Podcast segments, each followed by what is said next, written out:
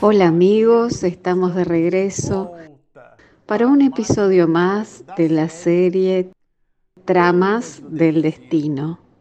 Este es el episodio número 19. Bueno, a usted que nos está acompañando en el canal le decimos que en esta serie y en este episodio nosotros estamos continuando el estudio de este maravilloso opúsculo llamado Tramas del Destino. Como lo mencionamos al comienzo de esta serie, este es el tercer libro dictado por Manuel Filomeno Batista de Miranda, a través de la pluma augusta y segura de nuestro querido Divaldo Pereira Franco. Nosotros nos despedimos del episodio pasado, finalizando el capítulo 8, y en este comenzaremos con el capítulo 9. Pero nosotros en el octavo capítulo comprendimos un poco más el panorama de Rafael Ferguson y el apoyo del enfermero Cándido, principalmente cuando éste le brinda informaciones concernientes a la doctrina espírita.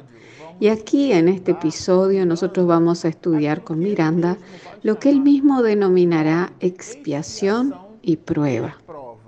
Si ustedes observan en el libro Manuel Filomeno de Miranda, ya nos coloca una referencia al título, que es una anotación al pie de página del propio autor espiritual sobre los asuntos relacionados con las pruebas y las expiaciones.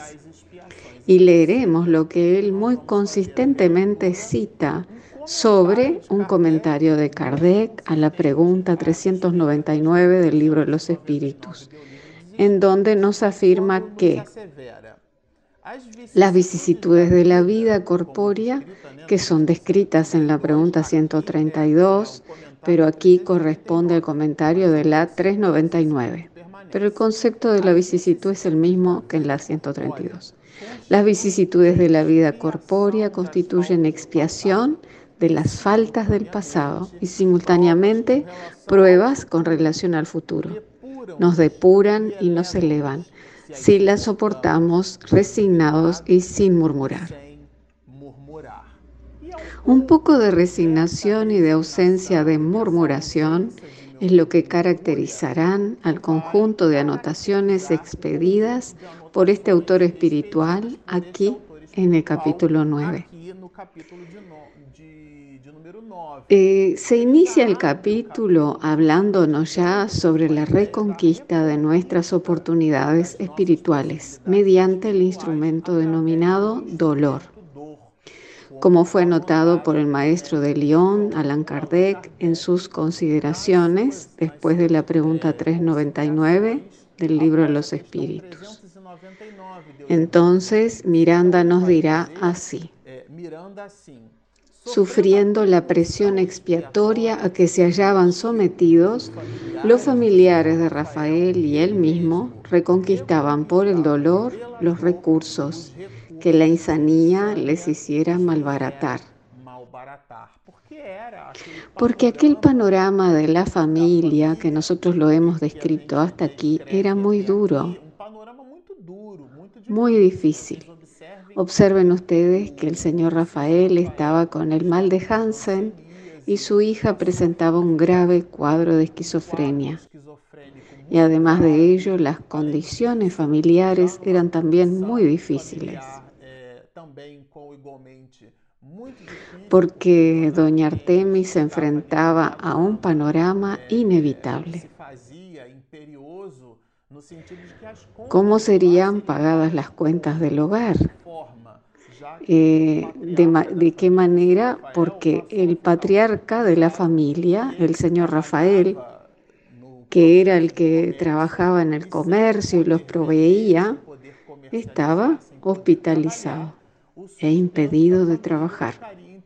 Y a partir de ahora él no podría brindarle el sustento a su familia, eh, lo cual, el cual resultaría comprometido. Gilberto, el niño, era el primero en conquistar un tipo de discernimiento. Nosotros lo comentamos bastante, pero el panorama de la familia no era muy bueno. Y el epicentro de este cuadro se denomina dolor. Y comenta que ese dolor era el que impulsaba a esos personajes de la familia hacia una especie de modificación de su propia historiografía espiritual.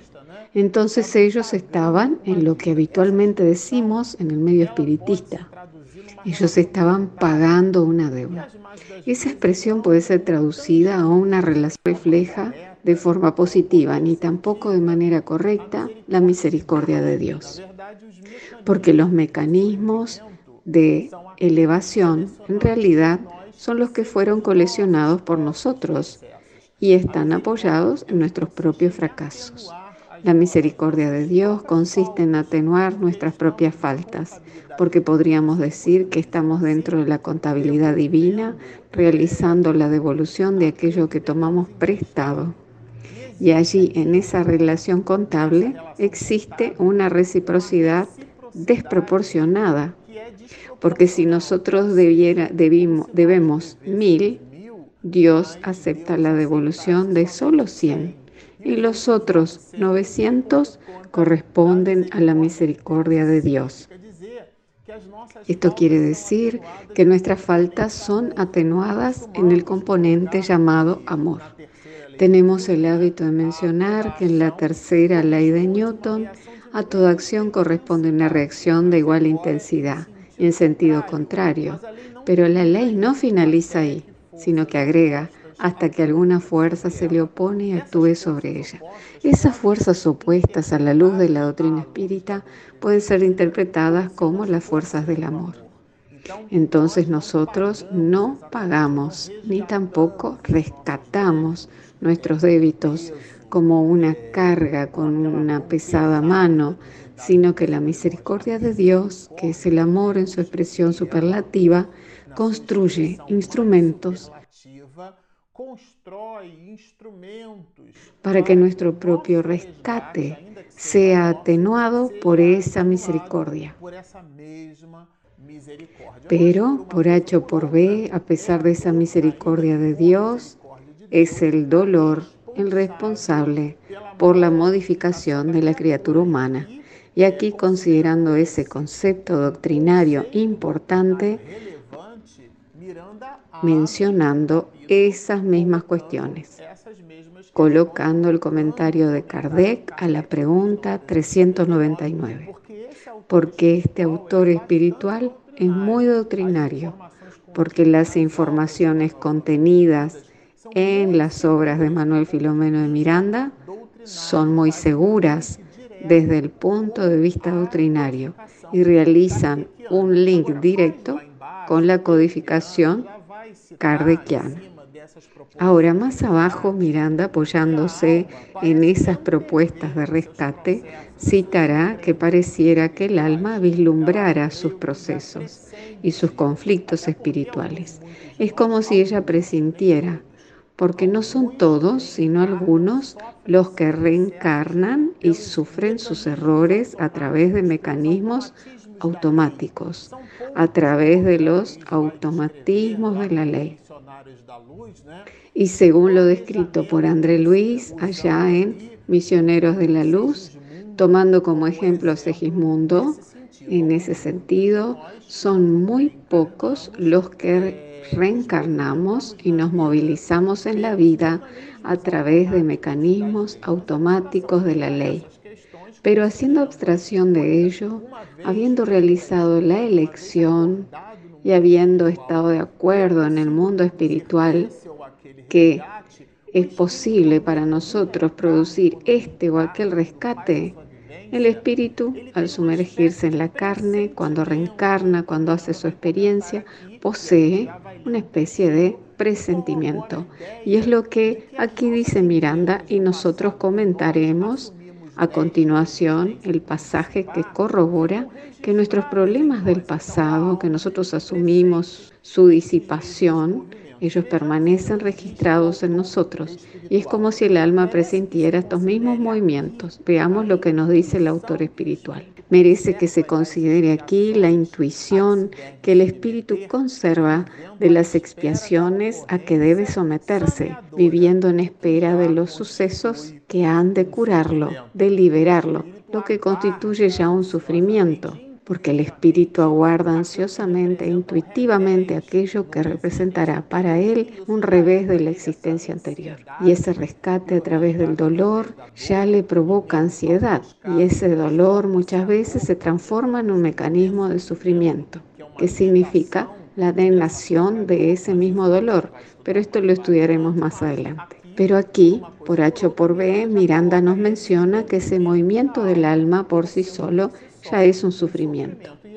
Y él agrega, en el estado de sueño fisiológico parcialmente lúcido, el individuo se entera de todo cuanto le toca resarcir y anhela, quiere decir que realmente lo desea, anhela hacerlo por los medios que mejor lo puedan liberar de la contrición del remordimiento.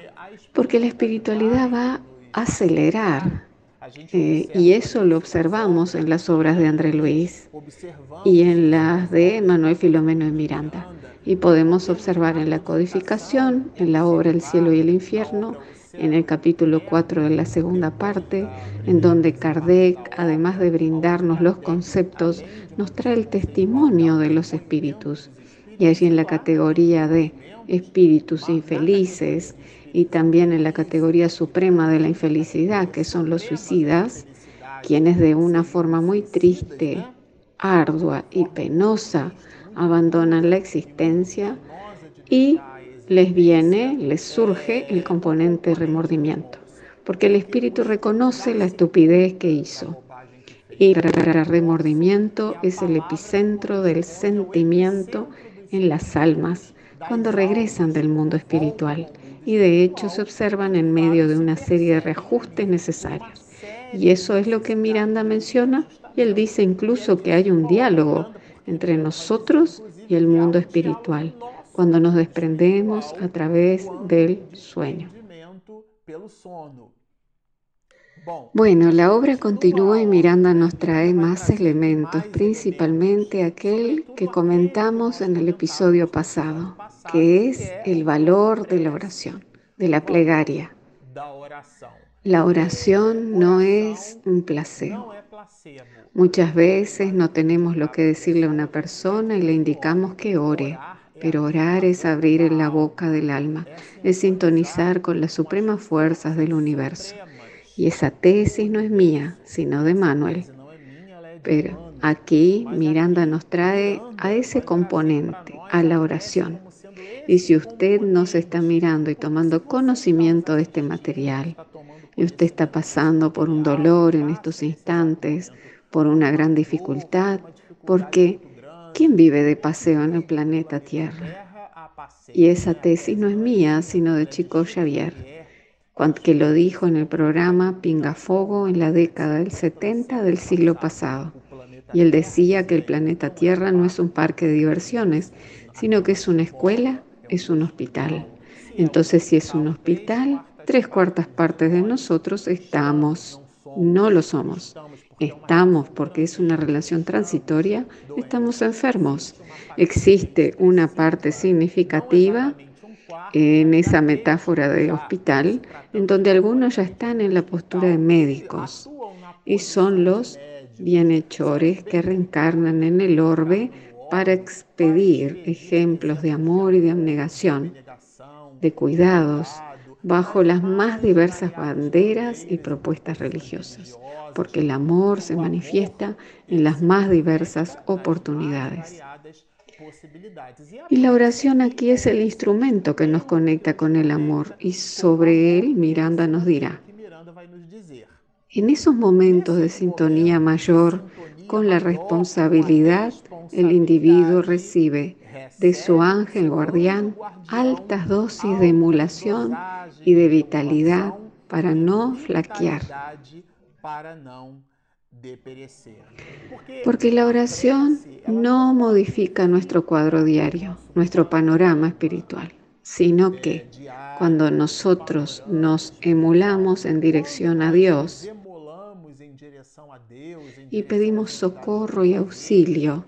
Lo que en realidad sucede es que ellos nos entregan ánimo, que procede de la palabra alma, nos aportan energía y tenacidad espiritual para que nosotros logremos con un cierto estoicismo entregarnos a la existencia con un movimiento de aceptación. Estamos utilizando la palabra estoicismo porque es una escuela filosófica que habla sobre la aceptación y que considera la divinidad como máximo principio y causa primera de aquellos sucesos. Y ese movimiento de aceptación no es un movimiento pasivo, sino que es un movimiento pacífico. Hay una diferencia porque la pasividad tiene un tipo de inercia.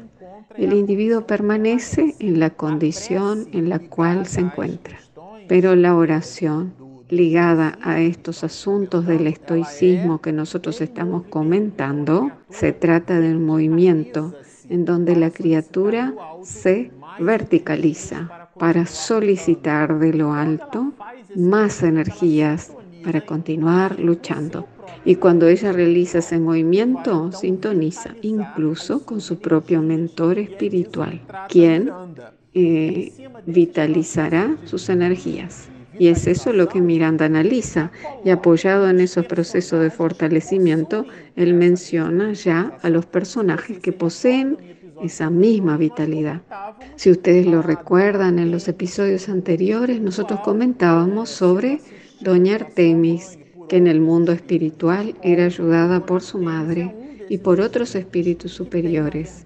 Y Doña Artemis es uno de esos espíritus que tiene y posee una presencia y un estoicismo y tal como lo mencionamos, una inmensa entrega. Y es de eso que Miranda se ocupará cuando nos dice así. Artemis y Hermelinda, por proceder de estirpe espiritual elevada, por las dotes de ennoblecimiento que se habían hecho acreedoras, él continúa, disponen de mayor dosis de fuerzas morales, porque ellas poseían equipamientos emocionales, tenían una complexión espiritual y una musculatura moral que nosotros conquistamos mediante las vicisitudes de la vida. Pero bueno, continúa el autor espiritual principalmente en donde él en sus anotaciones habla sobre algo que yo lo considero muy importante que son las anotaciones sobre el anonimato. Eh, se refiere a las personas que vivieron sobre la faz de la tierra y han dejado un verdadero legado de paz, de luz y de amor. Y son individuos que desde el punto de vista social son casi desconocidos. Y a propósito, en el siglo XXI es importante producir estas reflexiones porque si nosotros con algún discernimiento logramos establecer la diferencia entre importancia y fama, ya que una persona famosa no es necesariamente importante, y comprendamos que importante es el comportamiento de dicha persona desde el punto de vista político, de polis, el hombre en sociedad, el hombre viviendo para el hombre. O sea, deseando a los otros hombres lo que nosotros denominamos como bien común. Entonces su utilidad en la faz de la Tierra se caracteriza en este análisis por su importancia.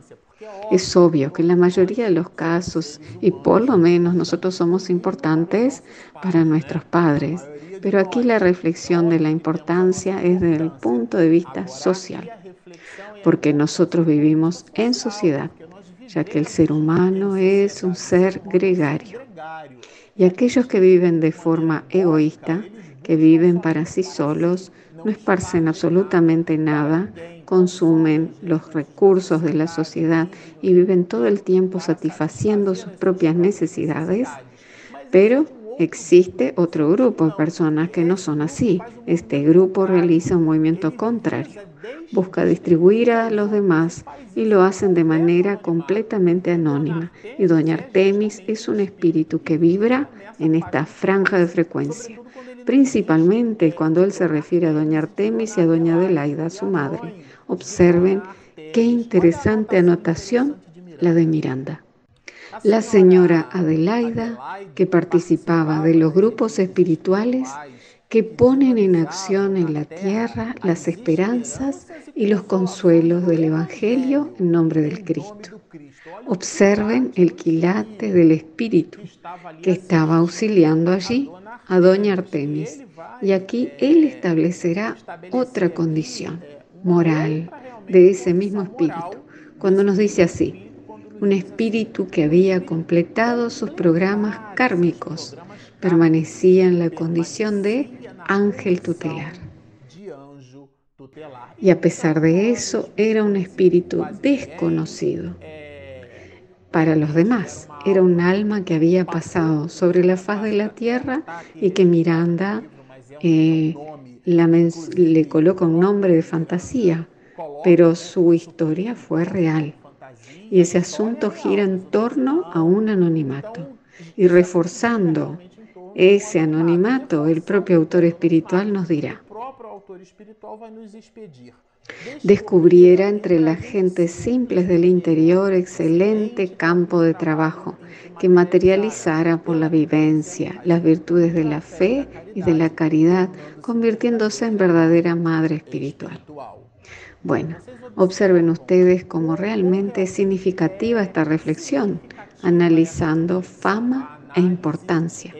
Y nuevamente digo que la importancia aquí es del servir a la sociedad en donde nos movilizamos.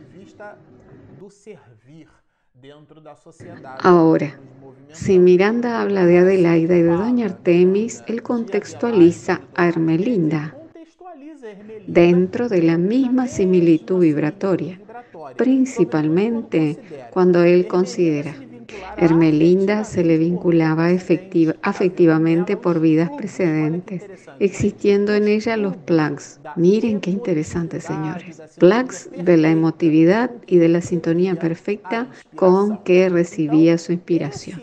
Entonces ese era el panorama espiritual de Hermelinda y de Doña Artemis. Pero aquí más adelante él dice así. Ya niño Rafael, Lisandra y Gilberto y las consideraciones sobre estos tres espíritus, nosotros las vamos a expedir en el próximo episodio. Bueno, por ahora permanezcan con nosotros, este libro es realmente sensacional. Y al final siempre nos gusta recordar que si usted nos está viendo y aún no se inscribió, por favor, Espiritismo y Mediunidades es el nombre de nuestro canal en el YouTube. Y si usted nos está oyendo a través de nuestras herramientas de podcast y le está gustando nuestro material, por favor, vaya al YouTube. Así nosotros podremos contabilizar su presencia con nosotros. Entonces, están hechas las invitaciones. Suscríbase a nuestro canal, síganos y mucha paz.